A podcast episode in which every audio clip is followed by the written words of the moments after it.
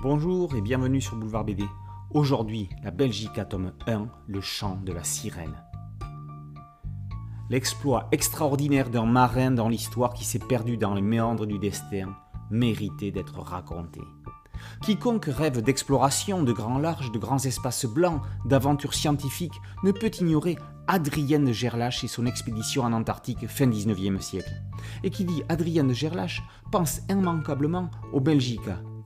Ancien baleinier norvégien, initialement Patria, ce trois-mâts barque avec uni à rouleau était équipé d'une machine auxiliaire de 35 chevaux nominaux.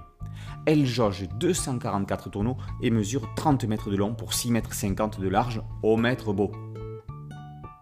Acheté le 2 juillet 1896 par le commandant de Gerlache, il devient, sous drapeau belge, le 4 juillet, la Belgica.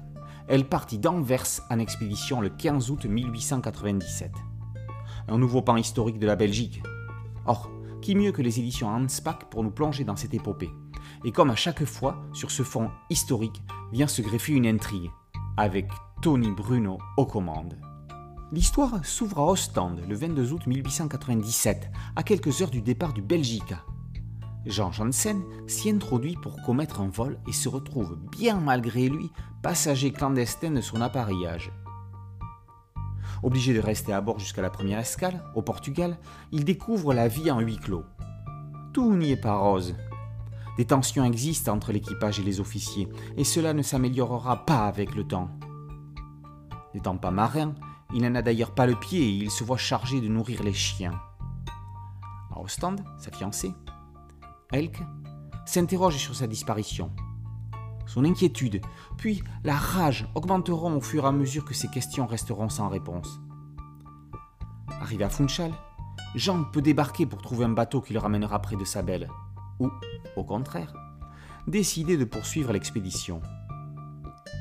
Le souffle de l'aventure, l'appel du large sont néanmoins désormais en lui.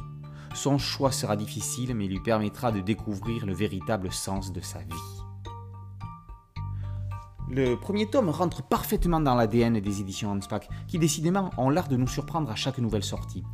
Tony Bruno ajoute un journal de bord de son aventure d'auteur, la genèse de son récit et les raisons de celui-ci. Piqué au vif par sa curiosité, il se documente sur l'expédition d'Adrien de Gerlache et y découvre une même étrange anecdote concernant un membre d'équipage. Sans trace parfaitement fiable, il décide d'inventer le périple de ce marin, mêlant événements historiques et événements fictifs. Le graphisme choisi par Tony Bruno rajoute à l'atmosphère de l'album. Entre le noir et blanc ou la couleur, le choix était compliqué et insatisfaisant. Finalement, ce sera à la découverte chez lui d'une vieille bouteille d'encre Pélican 4001 du début des années 1900 qu'il emportera.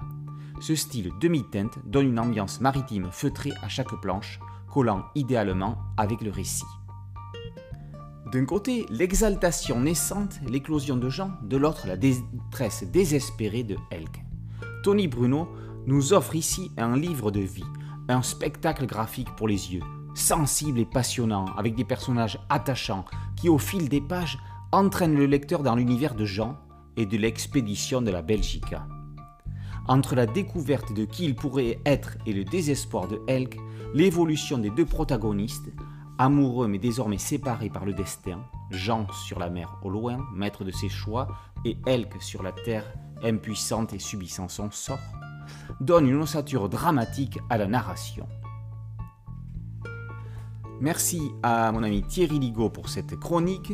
La Belgique tome 1, Le chant des sirènes par Tony Bruno, est paru aux éditions Hanspach. Boulevard BD, c'est un podcast audio et une chaîne YouTube. N'oubliez pas de liker, de partager et de vous abonner. A très bientôt sur Boulevard BD. Ciao